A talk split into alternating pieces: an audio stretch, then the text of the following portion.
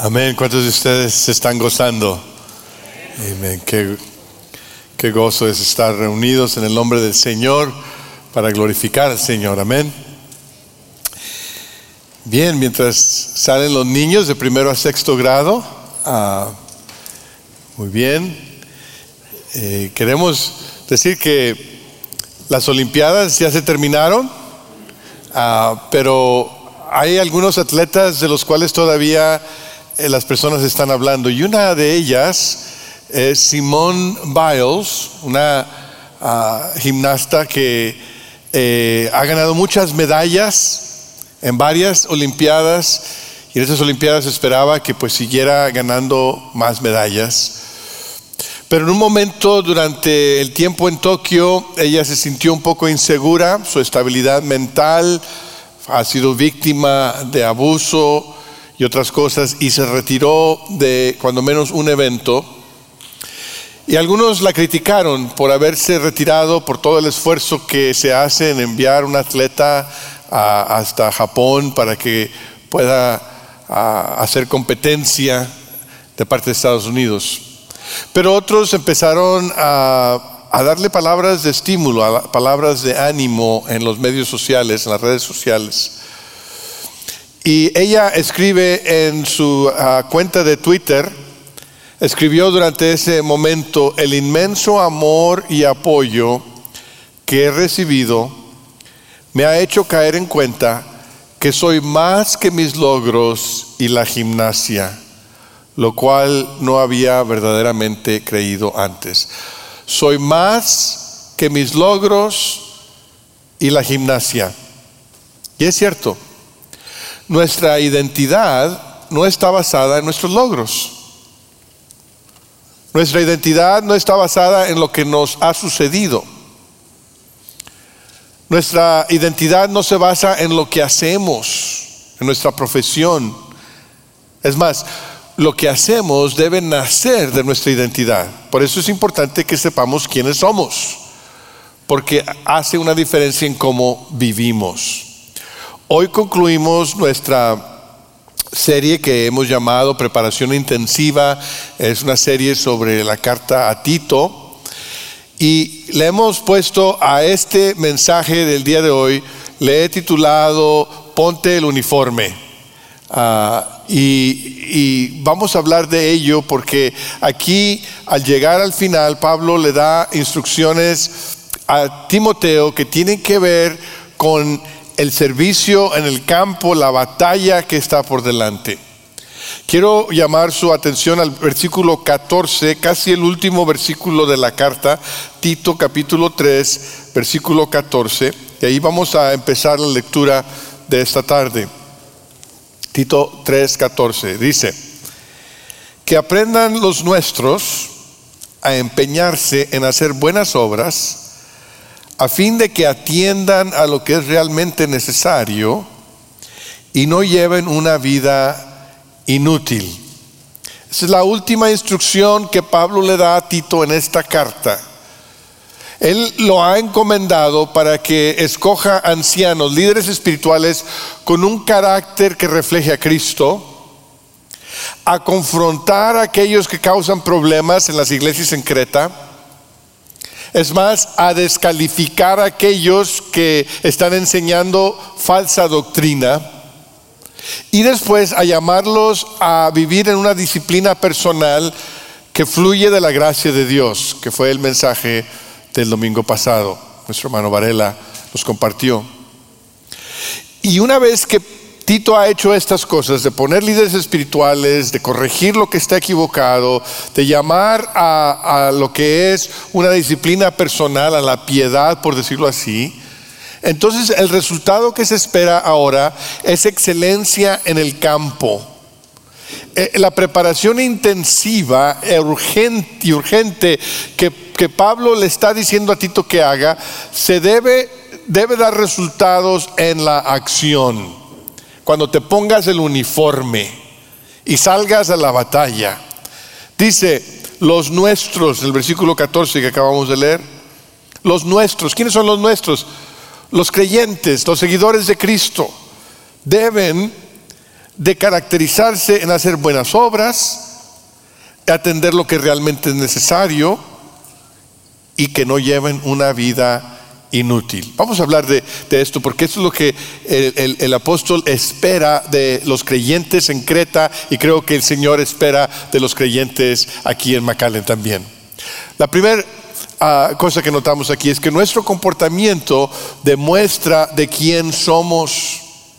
la forma en que nos comportamos dice algo de quién somos, a quién pertenecemos. Si pertenecemos a la luz, vamos a brillar. Esta lucecita brillará, brillará, brillará. Lo cantamos como niños. Y aunque sea una lucecita pequeña, si pertenecemos a la luz, nuestra luz va a brillar. Y Pablo quiere que Tito le recuerde a los creyentes en Creta que su comportamiento demuestra a quién pertenecen. Entonces regresamos al primer versículo del capítulo 3 y dice así: Recuérdales a todos los, a todos que deben mostrarse obedientes y sumisos ante los gobernantes y las autoridades. Siempre deben estar dispuestos a hacer lo bueno, a no hablar mal de nadie, sino a buscar la paz y ser respetuosos, demostrando plena humildad en su trato con todo el mundo. En otro tiempo también nosotros éramos necios y desobedientes Estábamos descarriados y éramos esclavos de todo género de pasiones y placeres. Vivíamos en la malicia y en la envidia. Éramos detestables y nos odiábamos unos a otros. Recuérdales, recuérdales Tito, que porque pertenecemos a Cristo debemos mostrarlo en nuestro comportamiento. Y da unos ejemplos aquí en los primeros versículos, seis cosas, ¿verdad? Dice que se deben mostrar sumisos ante los gobernantes y las autoridades. Debemos respetar a las autoridades que Dios ha puesto ahí en la escuela, en el gobierno, en, el hogar. Obedientes. La obediencia debe marcar a los hijos del Padre Celestial. Obedientes a Dios en primer lugar y a aquellas personas que Él ha puesto como líderes, tanto espirituales como en el gobierno. Siempre listos para hacer lo bueno, dispuestos para hacer lo bueno, porque Dios es bueno. Si nosotros somos hijos de Dios, vamos a estar listos para hacer lo bueno.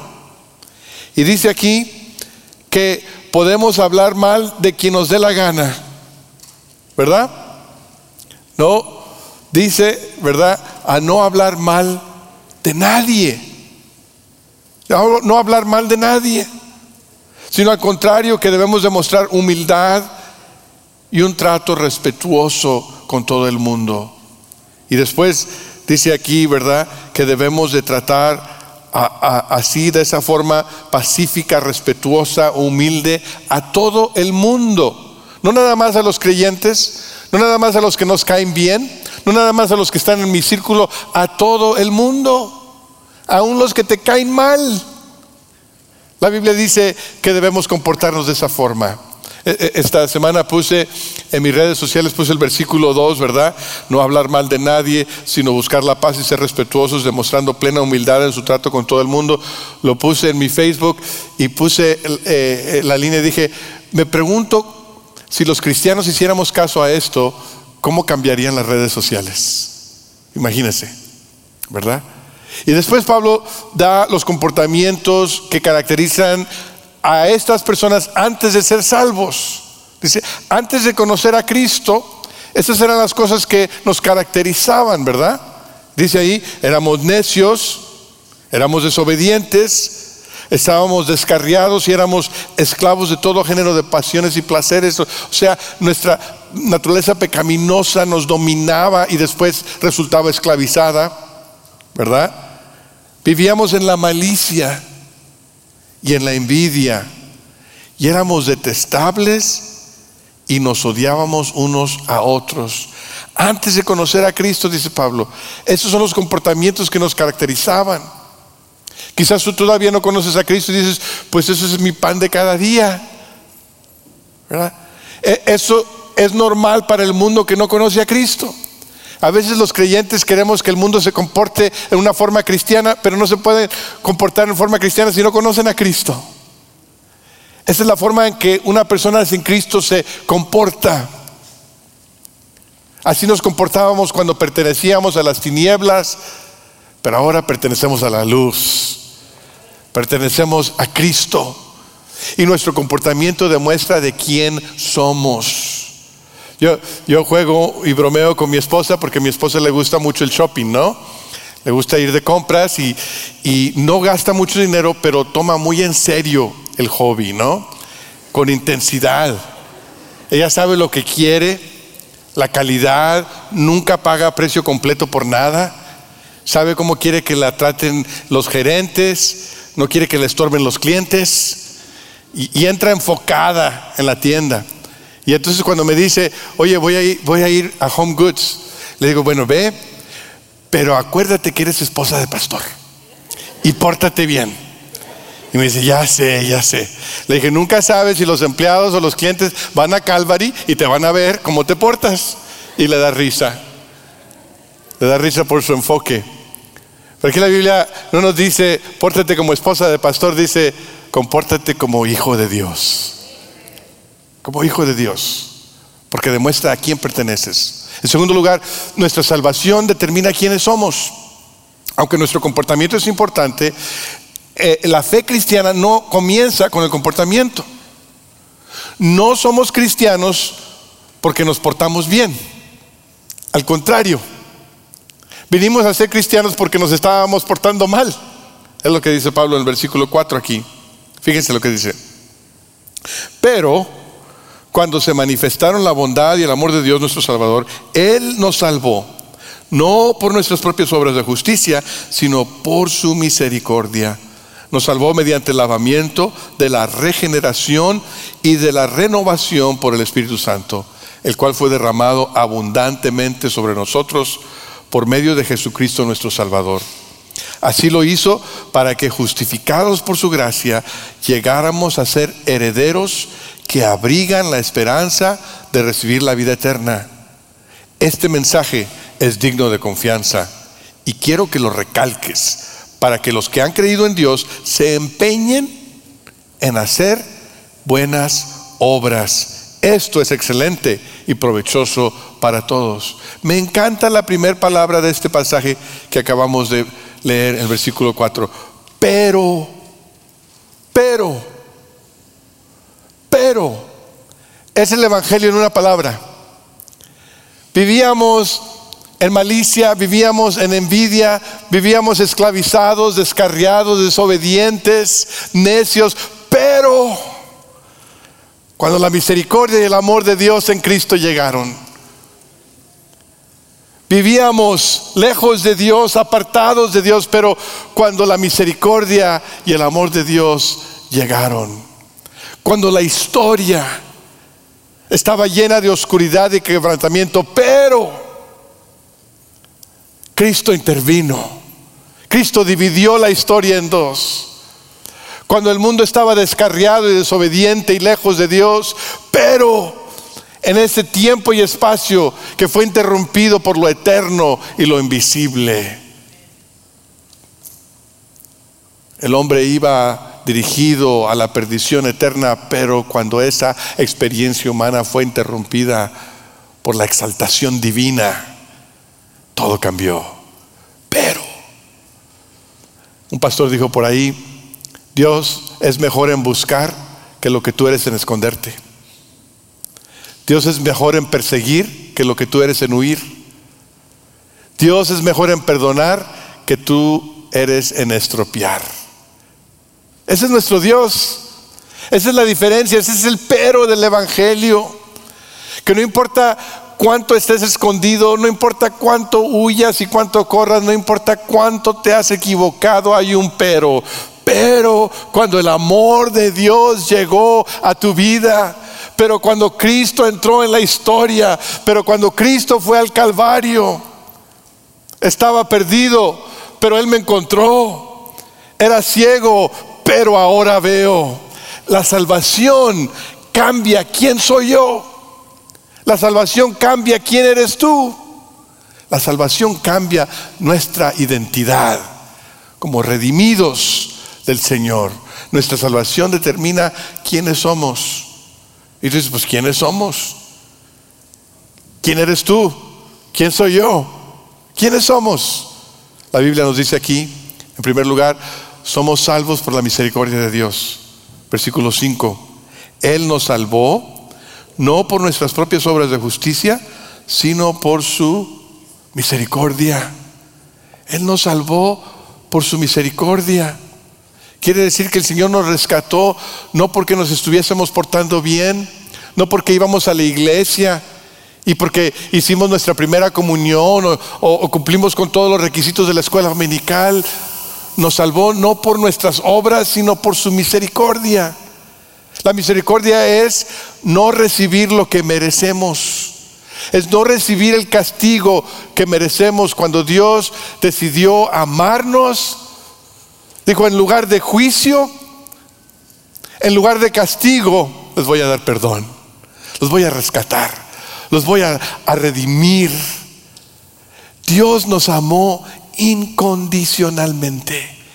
Dios no te amó a ti Dios no me amó a mí porque somos dignos de ser amados. Dios nos amó porque Dios escogió amarnos, a pesar de nuestro comportamiento. ¿Quiénes somos? Somos amados de Dios, salvos por la misericordia del Padre Celestial. ¿Quiénes somos? Somos renovados por la obra del Espíritu. Seguimos ahí en el versículo 5. Dice, nos salvó mediante el lavamiento de la regeneración y de la renovación por el Espíritu Santo. No solamente nos perdonó, no solamente retiró el castigo de nuestro pecado, sino que nos hizo nuevas criaturas. Nos lavó, nos limpió, borró nuestro pecado y nos hizo nuevas criaturas. Por lo tanto, si alguno está en Cristo, es una nueva creación. Lo viejo ha pasado y ha llegado lo nuevo. Esa es obra del Espíritu Santo, una obra regeneradora, una obra renovadora, una obra que cambia de adentro para afuera. No solamente Dios perdona nuestro pecado pasado, sino que nos da el poder para vivir una vida santa. Nos da el poder para vivir una vida que le complace al Señor por su Espíritu Santo. ¿Quiénes somos? Somos renovados por la obra del Espíritu. Y en tercer lugar, somos herederos por la gracia de Cristo. Fíjate lo que dice aquí en el versículo 7. Ah, Así lo hizo para que justificados por su gracia llegáramos a ser herederos que abrigan la esperanza de recibir la vida eterna. Justificados. ¿Y sabes lo que es ser justificado? Es ser declarado justo. Quiere decir que cuando tú recibes el regalo de Dios en Cristo, cuando tú pones tu fe en Cristo, en su muerte en la cruz y su resurrección entre los muertos, y Dios te ve a ti, no ve a un pecador, sino ve a un justo. Cuando Dios me ve a mí, no ve el pecador que he sido, sino ve el justo que Cristo ha sido. Eso es ser justificado. Imagínate. Hemos sido justificados por Cristo, declarados justos. Y hemos sido justificados para qué? Para ser herederos de la vida eterna. Porque allí en donde el Señor vive en la eternidad, ahí hay solamente santidad, ahí no puede entrar el pecado. Entonces el Señor nos ha justificado, nos ha santificado para ser herederos de la vida eterna con Él.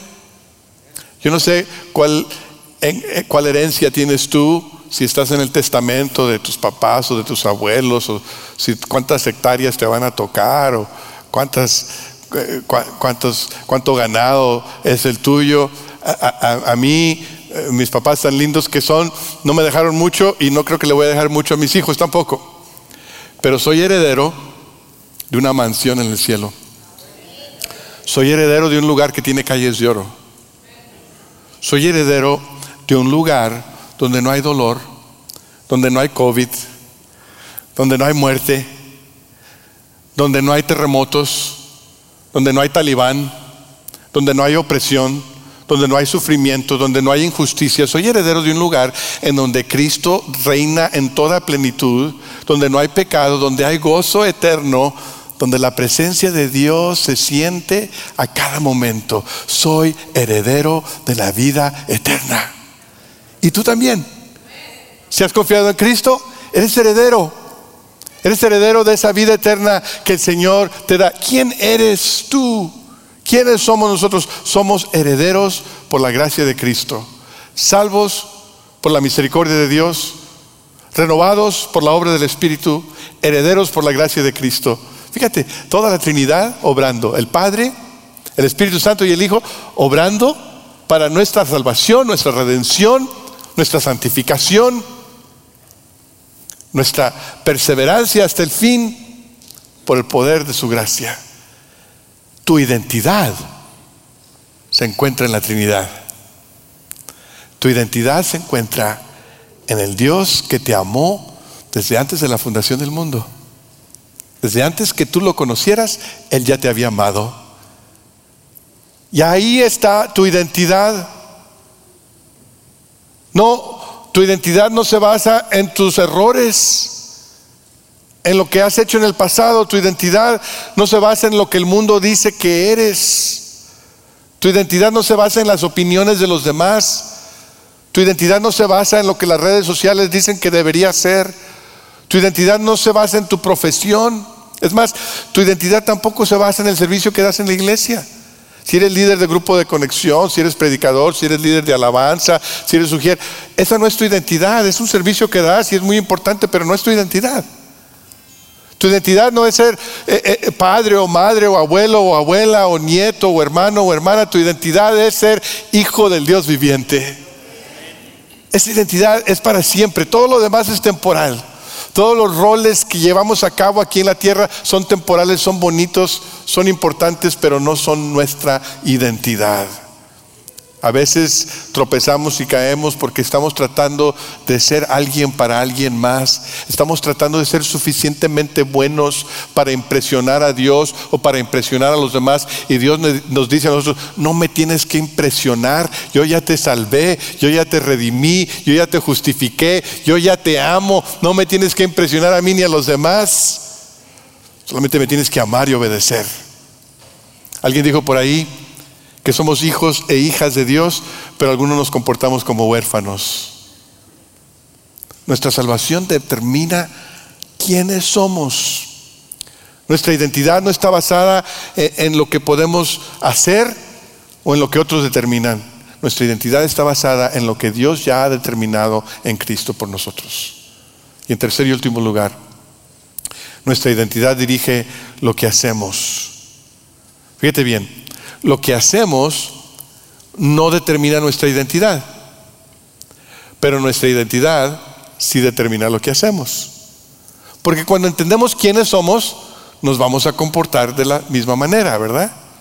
A veces cuando los papás mandan a los niños a la universidad, ¿verdad?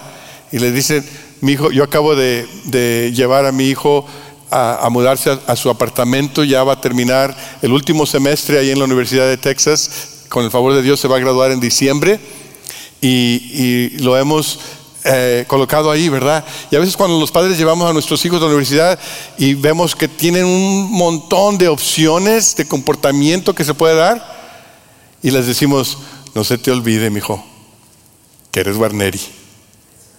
No se te olvide que eres Martínez.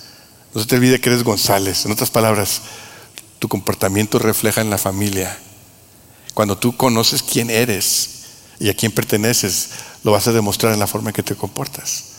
Y cuando tú sabes que perteneces a Cristo, te vas a comportar de la misma forma. Cuando nosotros apropiamos nuestra identidad redimida, nos vamos a comportar como pueblo redimido. Pablo dice cuál es la fuente de la identidad y después dice, aquí están algunas cosas que no deben fluir de esa identidad. Versículo 9 de Tito. Tres, dice de la siguiente forma, evita las necias controversias y genealogías, las discusiones y peleas sobre la ley, porque carecen de provecho y de sentido. Al que cause divisiones, amonéstalo dos veces y después evítalo. puedes estar seguro de que tal individuo se condena a sí mismo por ser un perverso pecador. Tan pronto como te haya enviado a Artemas o a Tíquico, haz, lo que, haz todo lo posible por ir a Nicópolis a verme, pues he decidido pasar allí el invierno. Ayuda en todo lo que puedas al abogado Cenas y a Apolos, de modo que no les falte nada para su viaje. Otra vez el versículo 14 con el que comenzamos. Que aprendan los nuestros a empeñarse en hacer buenas obras a fin de que atiendan a lo que es realmente necesario y no lleven una vida inútil. ¿Verdad? Aquí Pablo dice, aquí está la evaluación, este es el instrumento de evaluación. Eh, el pastor Chad nos decía que cuando él estaba en el ejército de los Estados Unidos había una evaluación que se hacía después de, una misión, después de un ejercicio en el campo. Eh, llevaban a cabo la acción y luego regresaban y evaluaban, decían, hicimos lo que debíamos haber hecho, cumplimos con la misión, qué hicimos bien, qué no hicimos bien, qué necesitamos cambiar. Y aquí Pablo le está dando una evaluación a Tito. Estas son las cosas que no deben identificar a los que tienen una identidad en Cristo. Eviten estas cosas, las controversias, las genealogías, las discusiones, peleas. Eviten eh, estar argumentando cosas que no tienen consecuencia, cosas que no le ayudan a nadie. Eviten meterse en esas controversias, en esas peleas, en esas discusiones, en las que a veces mucha gente se mete en persona, en las redes sociales. Somos herederos de la vida eterna. Y eso debe hacer la diferencia en cómo gastamos nuestro tiempo y nuestras energías. No sé si les había contado que tengo un nieto y vive en Lubbock, Texas. Lubbock está lejísimos. Es, es, como la eternidad, el viaje de McAllen a Lubbock. Y cuando mi esposa y yo vamos allá, vamos a ver a, a Daniel, a Danielito que ahí está ya empujando su carrito y lo tenemos en mente, estamos pensando en Él, que lo vamos a ir a ver y a abrazar y a jugar con Él, le llevamos algún juguetito, algún libro, algo que, que Él pueda disfrutar. Pero en el camino, a mi esposa le gusta pararse en muchos lugares. Dice, mira, ahí está un bonito restaurante, ¿por qué no comemos ahí? Y después, oye, mira, ahí está una tienda de antigüedades, deberíamos pararnos. Y mira, ahí está un Home Goods que, nunca ha ido a ese Home Goods, porque tiene la lista. Es más, sabe el número de las salidas en el, freeway. Vamos pasando Falfurrias y me dice, cuando llegues a la salida 199, que está más allá, dice, ahí nos salimos. Y digo yo orando que se duerma en esa salida. Y vamos, salida 197, dormidita. 198. Gracias, Señor, eres bueno. Voy acercándome a la salida de 199 y como si fuera, como si fuera algo de adrede, se despierta y dice aquí. Le digo, mira, yo quiero complacerte, pero si nos seguimos parando nunca vamos a llegar con Daniel. No se te olvide que el propósito del viaje es llegar con Daniel y estar con Daniel y entre más nos tardemos, pues menos oportunidad vamos a tener de llegar. Y se tiene razón, síguele. ¿Eh? Eso no se da muy seguido, ¿eh? para que no te emociones. Eh, cuando nuestro destino vale la pena, los detalles de la jornada importan menos. Cuando nuestro destino vale la pena, los detalles de la jornada importan menos. Somos herederos de la vida eterna. Quiere decir que nuestros ojos deben estar puestos en la eternidad, en el reino de Dios, en lo que hace una diferencia. Y no debemos de desperdiciar nuestro tiempo y energías en cosas que no tienen nada que ver con la eternidad. En detalles y argumentos y, cosas que, que solamente la gente que no conoce al Señor está haciendo. Somos herederos de la vida eterna. Y Pablo dice también que aquellos que causan división en la iglesia hay que hay que pararlos. Aquellos que causan división en la iglesia hay que decirles ya no más, darles una advertencia, Tal vez una segunda oportunidad y si no hacen caso, entonces decir, eh, se condenan a sí mismo como perversos pecadores. Fíjese las palabras fuertes para alguien que causa división en la iglesia, ¿verdad? Un pastor dijo, un pastor en Dallas dijo esta semana, cuidado con unirte a otros porque compartes temores con ellos. Al contrario, únete a otros con intereses comunes y pasiones por el bien común. Yo creo que eso es lo que Pablo nos dice aquí a través de esta carta a Tito, lo que el Espíritu Santo nos dice a nosotros. Los que tienen una identidad en Cristo deben empeñarse a hacer buenas obras, a fin de atender lo que es realmente necesario y no llevar una vida inútil. La evaluación es esta. Para aquel que se quiere poner el uniforme, es que el uniforme de los redimidos nos lleva a vivir en redención. Hemos sido salvos para hacer el bien, para llenar necesidades, para vivir vidas productivas. Para eso fuimos salvos. Algunos creen que el propósito de pertenecer a la iglesia es para recibir bendición, para, para ser alimentado. Y eso es bueno. Si pertenecemos al pueblo de Dios, va a haber bendición, va a haber alimento, va a haber crecimiento, pero ese no es el propósito por el cual fuimos salvos. Algunos creen que, el propósito de pertenecer a la iglesia es demandar del mundo nuestros derechos y decirle al mundo que nosotros tenemos la doctrina correcta y la moralidad correcta. Pero la Biblia nunca nos insta a hacer eso. La Biblia nos dice por qué fuimos salvos en Efesios 2.10. Porque somos hechura de Dios creados en Cristo Jesús para buenas obras, las cuales Dios dispuso de antemano a fin de que la pongamos en práctica. Fíjate bien, no somos salvos por obras, somos salvos para obras. ¿Ok? No somos salvos por obras, somos salvos para obras. Quiere decir que, que el Señor nos ha creado para hacer buenas obras, para eso nos salvó. Jesús dice, cuenta una parábola de cuando el día del juicio viene y Dios está en el trono del juicio y está separando a los justos de los injustos. Y les hace preguntas. Y la pregunta que les hace no es, oye, ¿en qué lado del debate estabas tú? Esa no es la pregunta que hace el Dios. No, no pregunta, oye, ¿y a qué denominación pertenecías? ¿O qué pensabas tú de tal y tal punto de, la teología o de la doctrina? Esa es la pregunta que Dios hace. La pregunta que Dios hace en aquel momento es, ¿le diste de beber al sediento?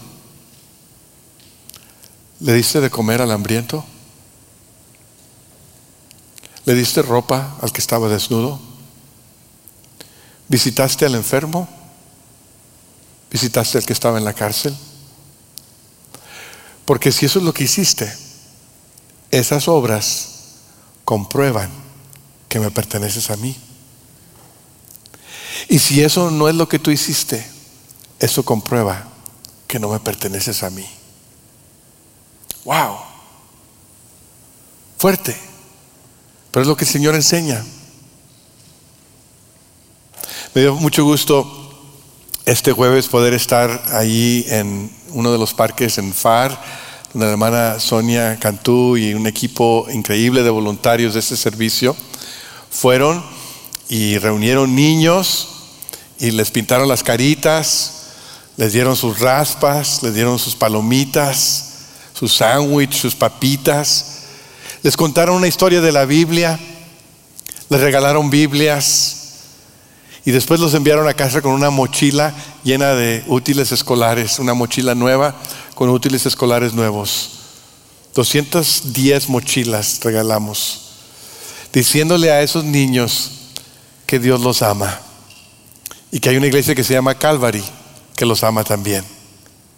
En medio de las controversias, en medio de las cosas que el mundo discute y, y lo que las noticias dicen, qué bonito es hacer buenas obras. Doce jóvenes oraron para aceptar a Cristo como su Señor y Salvador personal. Y todavía hay trabajo de seguimiento. Nuestra identidad dirige lo que hacemos.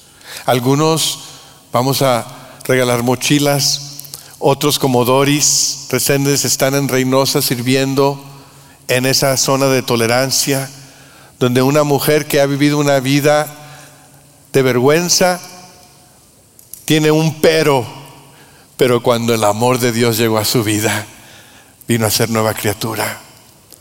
Otros están pensando cómo ayudar a Haití en la recuperación de este terremoto. Otros de nuestra iglesia están muy al tanto de lo que está pasando en Afganistán y, están ayudando ahí. Otros simplemente hacen un plato de, de comida y se la llevan a una familia de la iglesia que tiene COVID. Cualquiera que sea la acción, grande o pequeña, internacional o local, hemos sido salvos para hacer buenas obras. No porque queremos ser bonachones, ese no es el propósito, ¿sabes? Eh, el hacer buenas obras no es nada más para que la gente crea, para que la gente vea que tú eres bueno, no. El hacer buenas obras es porque hay un reino de luz que está avanzando contra un reino de oscuridad. Y si te quieres poner el uniforme, del Señor Jesucristo, las buenas obras son la forma de avanzar el reino de la luz. No es las quejas, no es el odio, no, no es el enojarnos, sino el hacer buenas obras en el nombre de Cristo. Somos pueblo de Dios redimido por el Señor, agentes de redención en el mundo, escogidos, llamados, rescatados, santificados para hacer el bien.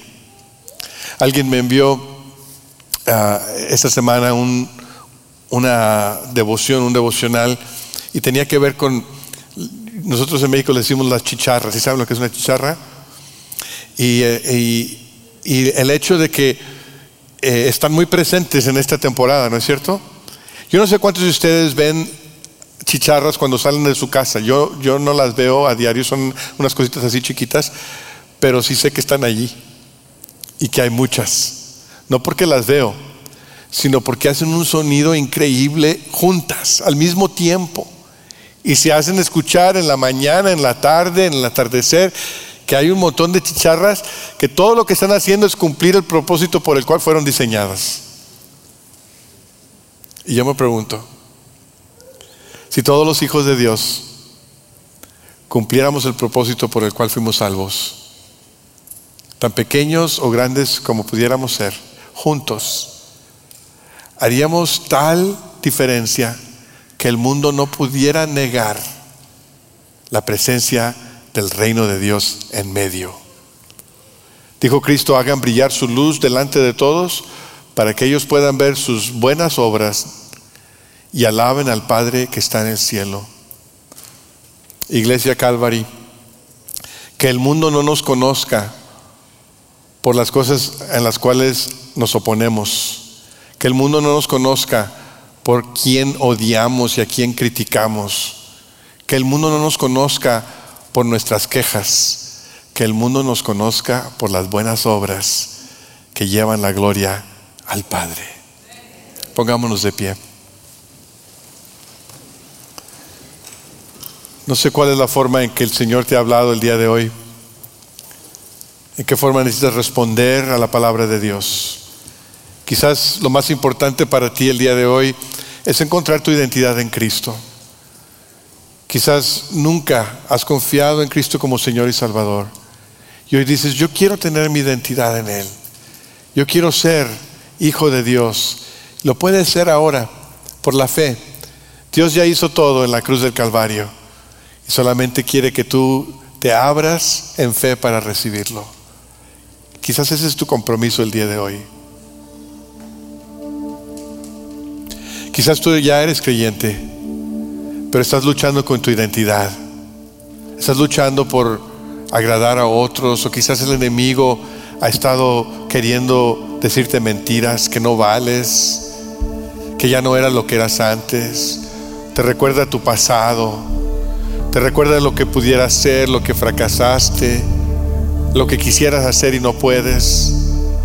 Y hoy necesitas recordar que tu identidad no se encuentra en nada de esas cosas. Que que tú eres amado y amada de Dios. Que Dios te amó desde antes de la fundación del mundo. Que nunca te va a amar menos ni más que te ama hoy. Y ahí, en ese amor del Padre Celestial, encuentra tu identidad. Y cuando la encuentres, cuando la apropies, porque soy amado, porque soy hijo de Dios, porque soy redimido, porque soy renovado, porque soy heredero, entonces voy a vivir como tal. Me voy a poner el uniforme y el mundo va a saber que Dios es amor. Padre, gracias por tu palabra, gracias por Pablo, por Tito, por tu Espíritu Santo, por la salvación en Cristo, Señor. Hoy te alabamos y te bendecimos por tu perfecto amor y pedimos, Señor, que nos perdones cuando nos comportamos como huérfanos. Perdónanos, Señor, cuando nos distraemos con cosas que no tienen importancia. Perdónanos, Señor, cuando nuestro tiempo y nuestra energía se desperdicia en lo que no es útil. Y ayúdanos, Señor, a vivir vidas útiles, productivas, que te traigan gloria a ti. Haz la obra en nosotros.